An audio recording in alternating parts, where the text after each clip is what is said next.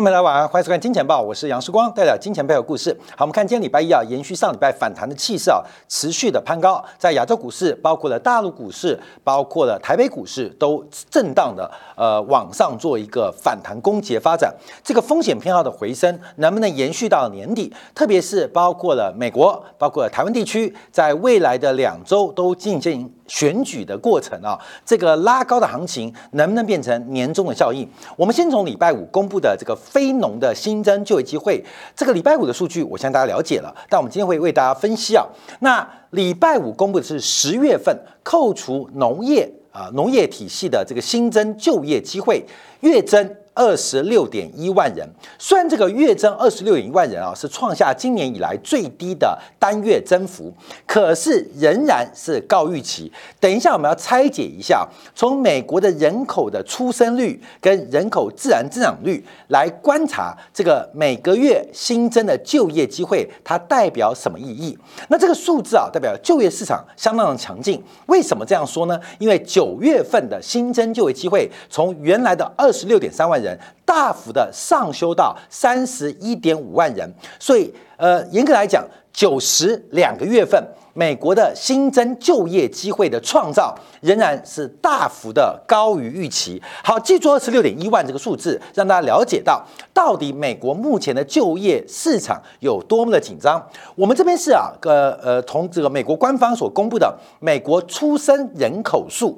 美国的出生人口数，那我们就可以直观做观察。今年是二零二二年，所以现在进入就业市场的，我们以二十四岁为例啊，大学毕业或是研究所毕业，所以我们往前推，推到一九九八年，一九九八年出生的人口大概现在二十四岁。啊，二十四岁，那正是要进入就业职场的一个关键时刻。那一九九八年，美国的出生人口是三百九十四万人。我们先不管死亡人口，我们只管出生人口。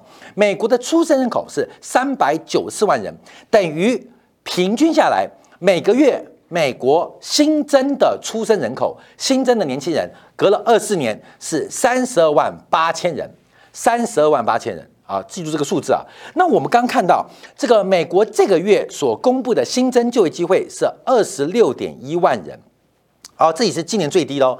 从整个劳动参与率估计啊，代表目前美国创造就业机会的缺口仍然是大于人口的自然成长率，也就是劳动市场的供给就看有多少人嘛。劳动市场的供给仍然不能满足就业市场的需求，三十二点八万人，你乘以零点七，百分之七十的劳动参与率，你就会看到目前的劳动市场供给仍然不能满足劳动市场的需求。那这代表什么意思呢？代表在目前劳动市场的供需。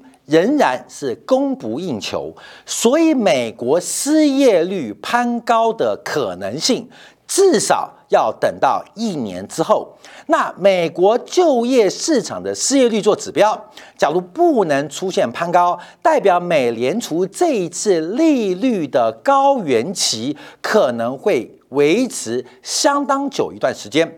所以，我们从出生人口数再对比。创造的就业机会跟就业缺口可以看出来，目前从整个增量或减量观察，劳动市场的缺口是越来越大，并没有放缓的味道。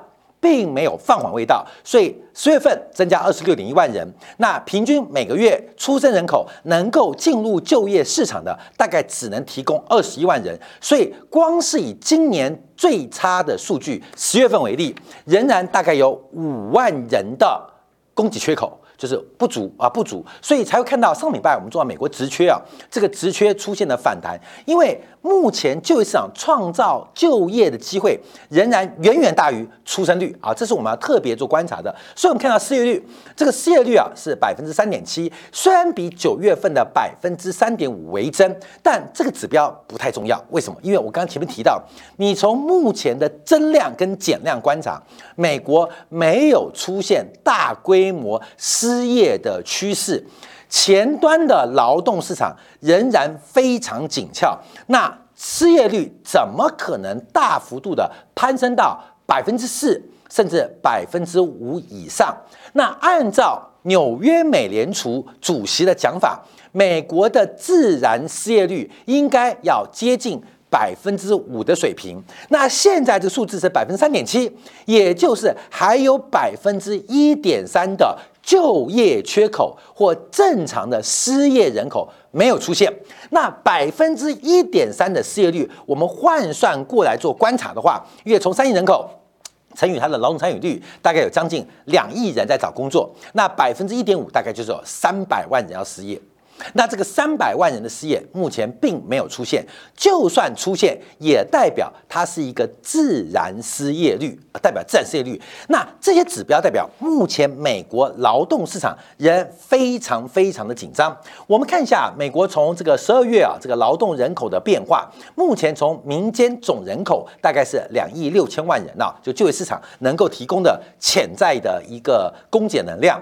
但因为有劳动参与率的关系，所以目前前真正投入劳动市场大概是一亿六千四百六十六万人，一亿六千四百六十六万人正在劳动市场工作，或是在兼职，或在找工作，或换工作。所以从整个目前我们刚从前端的增量来做分析，美国劳动市场它影响性可能对于失业率的攀高，大概还要滞后大概一年的水平。大概一年水平，那这会代表什么意思啊？今天我就查一下新闻，因为上礼拜美联储升息啊。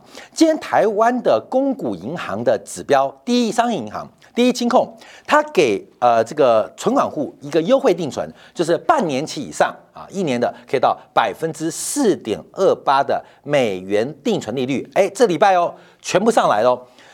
最最基础的都是百分之三点二。那当然越抢美元存款啊，所以像第一银行不分条件。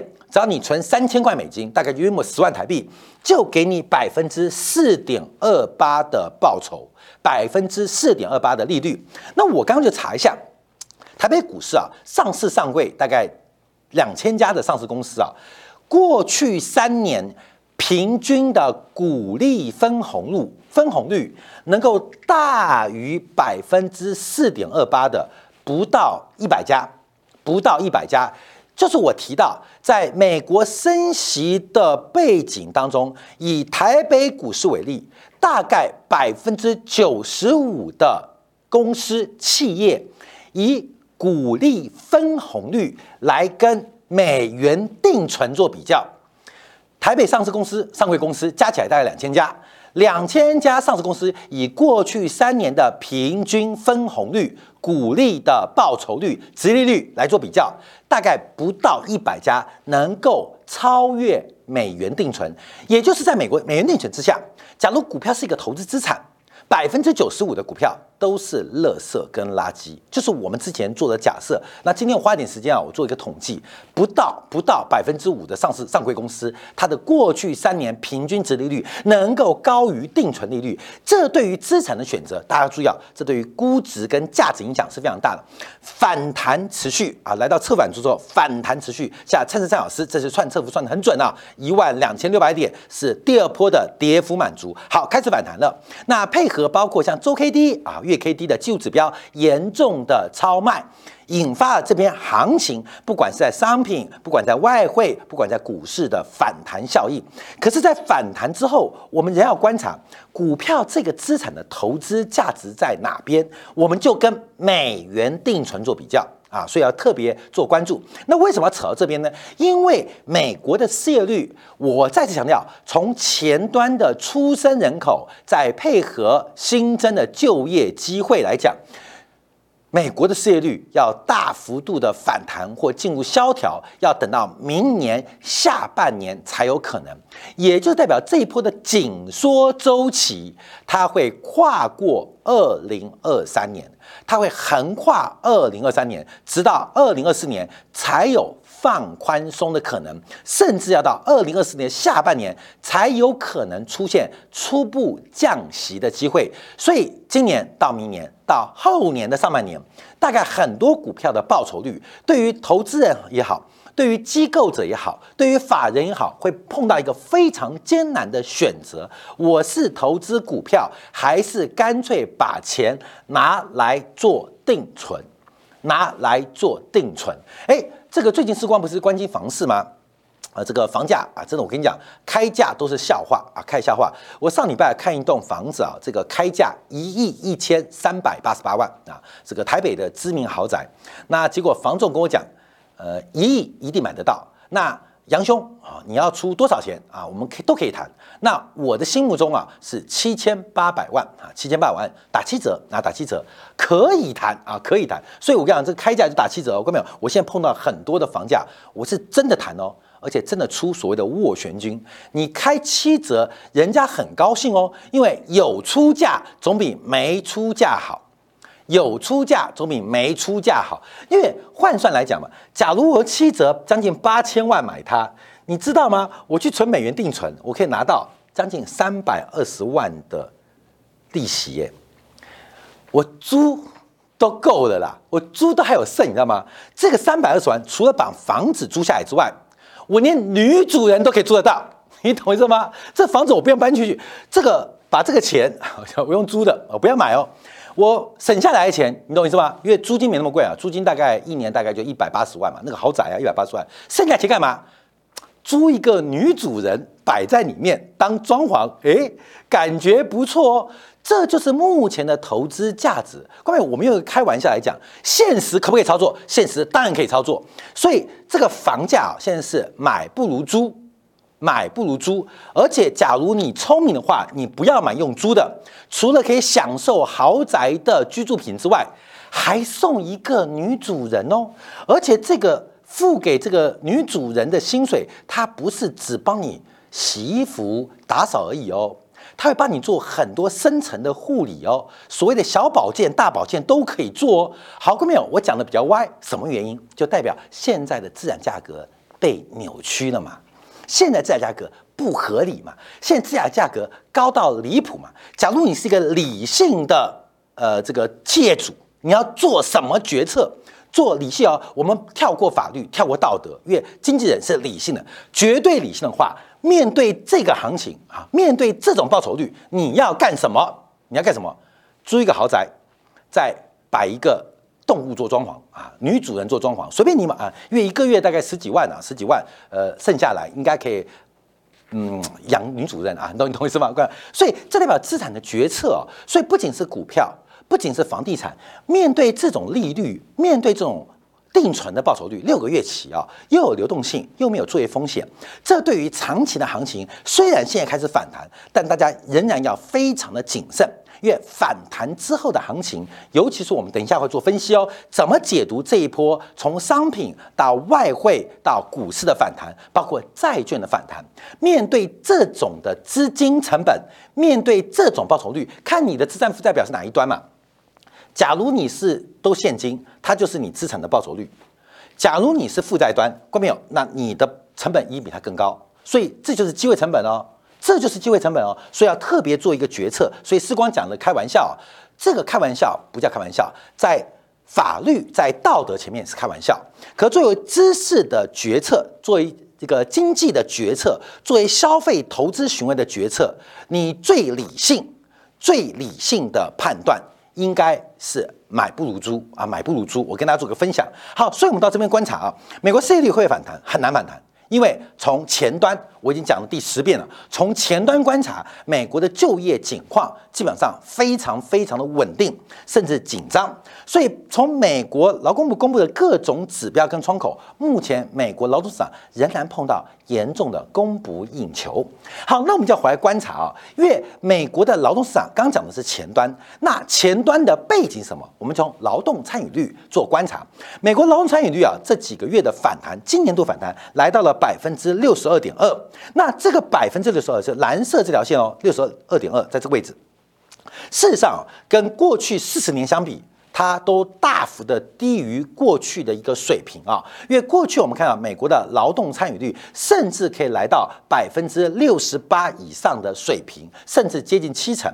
可是，在二两千年之后，出现了一个非常明显下滑。我们先解释蓝色这条线。那为什么劳动参与率下滑？蓝色为什么会出现这样下滑？为什么会这样下滑？这个很重要。两千年什么？网络革命嘛。网络泡沫嘛，整个就业环境的改变导致大量的人口退出了就业市场，甚至在财富在理财商品的突破之下，大量的人财富自由提前的退出市场。财富自由是一种拉力，而你的职能不足以满足现在工作是一种推力，一拉一推，大量的劳工，大量的人口。退出了劳动市场，那这个退出有没有希望？我们从另外一条就是红色线，红色线指的是美国二十五岁到五十四岁所谓的黄金年龄阶级、黄金年龄段的劳动参与率，现在来到将近百分之八十。所以目前观察，美国主要二十五岁到五十四岁的工作适龄的劳工人口、劳动人口，基本上都已经。几乎完全在劳动市场了。我们从这指标看观察，就它已经回到之前的高峰了。红色这条线，所以美国的劳动市场的供给，它的潜力是非常非常低的。我们讲劳动市场的供给，它是没有潜力的。不管是从劳动参与率，还是我前面提到的美国人口的出生数跟非农的新增就业机会，你从两种维度观察。美国劳动市场现在不是需求问题，是供给乏力，或是叫做满载阶段，已经是满载阶段，甚至还有一点透支的变化。所以，我们看到像那个 Twitter 啊，现在大裁员；像 Meta、Facebook 开始大裁员。可这种裁员对于目前整个美国的劳动市场来讲，基本上，假如以数量做观察，并不会直接引发失业率的爆炸性攀升。但这种高薪工作的减少。可能会往低端服务业来进行转移，这可能会降低美国人的生活品质或劳动收入啊，那是另外一个讨论空间。我们从这几个面向，我们主要讨论的是美国的劳动市场问题。那为什么一直在讨论美国劳动市场呢？啊，各位我们看一下工资啊，这个礼拜五公布的美国劳工劳工劳工啊统计局公布的平均薪资啊，这是一个非常重要的指标，呃，非常重要的指标，月增率十月份。比九月份又增加了零点四 percent，年增率来到了百分之四点七。虽然九月份百分之五，哎，感觉下滑了零点三个百分点。可万不要忘记哦，因为是基期效应的影响，基期效应的影响。因为去年这时候，基本上当时的年增率已经是连续两年攀高了，所以用复合成长率观察，美国过去这三年的劳动工资的。增幅是非常非常惊人的，所以你从月月增率做观察，月增率仍然没有放缓，年增率受到基期因素的影响稍微放缓。那目前美国平均每小时的工资来到了历史高点，三十二点五八美元，三十二点五八美元，一小时工资一千块台币耶，一小时工资，我们算一下。大概两百两百三十块人民币啊，一小时啊，美国的劳工成本。真的是非常非常的昂贵啊，而且还在不断的攀升。那另外一个小指标就是平均工时啊，因为目前平均工时仍然维在三十四点五个小时，这也是很重要的指标。观察劳动市场，代表目前美国整个劳动力，不管刚刚前面讲两个维度，劳动参与率，还有包括出生人口，再看到劳动工时，第三个维度，目前整个美国劳动市场都出现一个。满载甚至超载的阶段，那这就会影响到后面的一个预期跟观察，就是我们从菲利普曲线来做掌握，因为啊要放缓工资。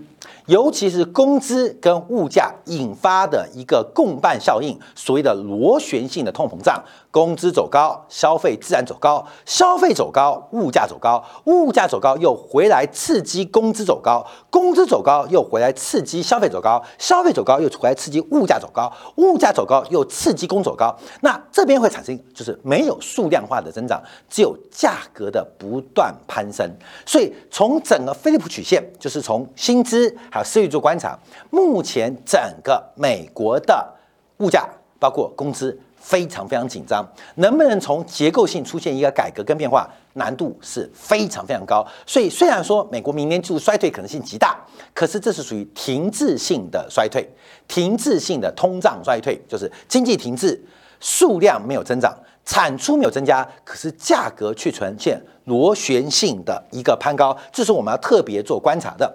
好，那我们看到另外一个指标啊，就是亚特兰大美联储所公布的跳槽工资，就是你留在原岗位，跟你跳槽到其他岗位，在同样的工作职能要求之下，留在原岗位，过去三个月是增加了百分之四点七的薪资，可是你跳槽的话，会增加百分之六点四的薪资，六点四跟四点七中间差了百分之一点七，这种差别是创下近二十年最高，所以又反映了美国劳动市场非常的紧绷。非常紧绷。好，现在市场在涨哦，啊，不管是商品，不管是美元拉回，其他汇率反弹，包括股市、债市都在反弹，主要是预期美国这一次的升息的高点即将接近。可是大家特别注意到，它升息后的长度，维持到高利率的时间，假如持续的发酵，对于明年初的行情仍然有极大的风险。我再次跟大家报告，四点二八的美元定存，明年还会更高，到十月就更高了。到明年美元定存六个月以上，应该很容易突破百分之五以上，百分之五以上。以房地产来讲，你什么都不要动，你就是租，你去租，你把你房子的自备款或买房屋的价金存到美元定存，你什么都不要做，明年。你一个女主人的妹妹就来了，啊，嗯，一箭双雕啊，一箭双雕。我们不要管道德，不要管法律，我们从一个理性决策到百分之五以上，你除了可以买房之外，你会一箭双雕啊，你懂吗？啊，一个做。大保养一个做小保养啊，大保养就清洁厨房，小保养清洁厕所了。我只是这个，所以你看注意哦啊，所以这就变成一个选决策哦。当利率水平升高的时候，我们对于资产、对于投资、对于消费就会开始改变啊，就开始改变。这要特特别跟大家做分享。好，那我们就回来看一下，那市场怎么反弹呢？因为啊，在这个周末有四位美联储的官员，我们从鸽派讲到鹰派，基本上都非常平缓。我们先看鸽派的。芝加哥美联储主席埃文斯，虽然今年没有投票权了，明年就有啊。他认为，他认为要避免政策收紧力度过强的负面效应，并且将放缓加息的步伐。他虽然认为美联储这次升息的水平会高于九月份点阵图预期，也就是 FIFA rate 应该会接近百分之五，可他认为，因为现在利率是在百分之四嘛，应该逐步要开始。放缓，逐步开始放缓升息的脚步，而这个呃声音啊，这个声浪对于刺激最近啊这个市场风险偏好的预期是有一个非常重要的提振作用，代表过去一周两周做多或看反弹投资人，他们得到了一个预期兑现的奖赏。好，我们再看啊，再看那另外一位鹰派的是波士顿的美联储主席啊克林斯，这都属于美国北边啊跟东北边的，也提到。这个目前的利率已经处于限制性的区域。什么叫做限制区区域啊？就是我刚刚提到了啊，买不如租，买不如租，租不如租不到，哈，租不如租不到。你任何的消费投资行为，基本上面对这种高额的资金成本或资金的金融成本，都会对于投资消费产生限制的。压力啊，限制的局限性，所以这个 柯林斯啊就提到，呃，目前的官方利率 已经进入了限制性的区域，在考虑如何达到这个美联储啊，呃，维持呃政策利率的水准时啊，应该有必要考量各项的水准，呃，各项的一个选择啊，所以这两个鸽派基本上都让原来过去两周的反弹预期兑现，包括美国股市从十月份的反弹。预期兑现啊，十月份不是创下这个近几十年来最大的单月涨幅吗？而这个预期现在被兑现，所以有时候我们得到什么？后面并不是我刚刚提分析的非农啊，分析的失业率啊，分析的工资啊，甚至我歪歪楼去保持什么买不如租。这个市场是效率市场，后面要注意到这个市场是效率市场。我们现在回顾十月份涨什么？从十月初这几位鸽派的理事或主席们。他们的发言等于把十月份的预期给兑现了。我再强调，这个市场叫做效率市场。什么叫做效率市场？就是把你已知跟你未知的消息都反映在当下的价格当中。因为你的已知大家都知，但你的未知可能是某些人的已知哦。所以，我们对于市场价格的判断，对于效率市场的发展，其实为什么要看金钱报？为什么分析市场？因为它会用价格预期更多的事情。价格这个市场机制，它会让你预期除了投资、除了财富以外，更多的社会面向跟社会发展的可能性，因为它通通反映在价格当中。所以，我们从美联储两位鸽派主席的讲话，再看十月份过去美国股市创下近几十年来最大的单月涨幅，到底谁是因？谁是果？虽然十一月初才讲，可事实上它已经在十月份反应。只是我们的未知对于某些人来讲是已知啊，这要特别做掌握。好，讲完鹰鸽派之后，我们讲鹰派的这个李奇蒙的主席巴金啊，他比较过去属于比较鹰派啊，就是对于通胀不能容忍啊。他认为就业市场。呃，数据显示，劳动力市场仍然非常紧张，但是啊，但是啊，但是重要的，未来加息的步骤应该更加审慎。哎，除了鸽派之外，连鹰派的官员当中都开始准备从油门把脚。移到刹车，当你的脚踩在刹车时候，你会以一种非常不同的方式来考虑转向问题。有时候你的行动会更慎重一点。我已经做好这样的准备，所以他认为可以想象未来将放慢加息步伐，但延长加息时间。终端利率越高啊，关键三个哦，就是我号码。第一个会呃多快啊？第二个是多久？第三个是多高？那现在高点确定了。那多快啊？本来是多快啊，基本上接近尾声，因为高点确定了，多快决定了。重点是多久，这个多久才是大家要特别关注的。另外一个极度鹰派的这个明尼阿波里斯主席啊，卡斯卡利亚。他就要采访，他说啊，目前观察，他认为放缓加息，呃，放缓加息的步骤也是适当的。我们最后一张图用这个角角色做观察，这是我们制作人啊所做的一个呃加工跟关注啊，就是我们把所有的美联储的里监事跟主席们进行一个鹰鸽图的判断。我们都知道鸽派，鸽派就是喜欢降息、喜欢印钞的；鹰派就喜欢升息、喜欢紧缩的。那他们主要判断就是物价。跟失业率的关系，这就是菲利普曲线。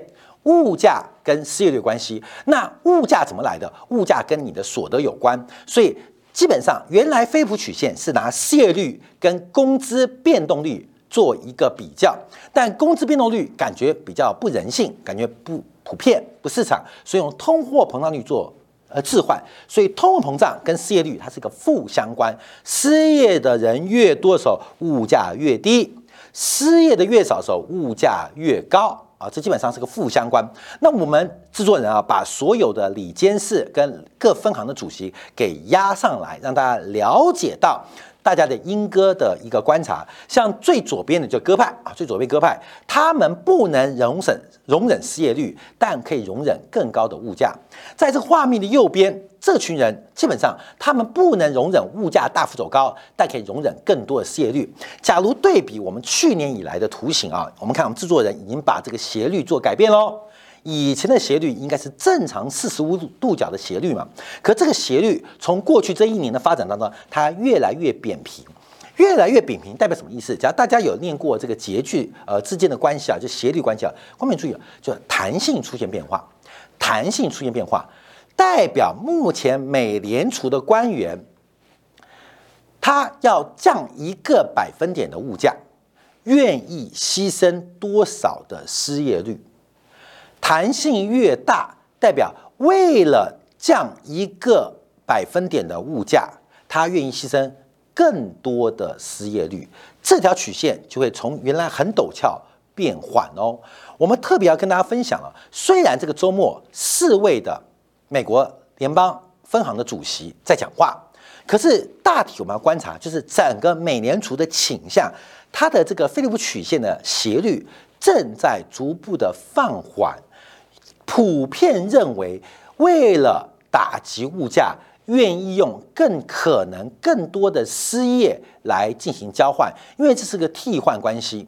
这个替代关系，你要买股还是要买房，还是要做定存？我们人生都在做决策，而这个决策是要看另外一个放弃的机会成本，还有本身这个决策的成本。获取我们放弃的机会成本，就等于我们做这个决策的成本。像买房子嘛，你有八千万买房子，一个放弃什么？放弃美元定存，你放弃百分之四点二八的报酬率，所以你买这个房子，它理论上带给你的效用应该会超过百分之四点二八。那假如你做这个决策决策之外，还有一个它的本质，这八千万的资金成本就是四点二八，所以我们在买房买股。在投资当中，跟做货币定存、做美元定存，你在做决策，而这个中间的替换关系就是讲的，因为你只能做一边的选项，你要通货膨胀就要牺牲失业率，你要失业率就要牺牲通货膨胀，因为它是个负相关。我们现在特别观察的是整个美联储的官员，他们假如按照菲普曲线来把它。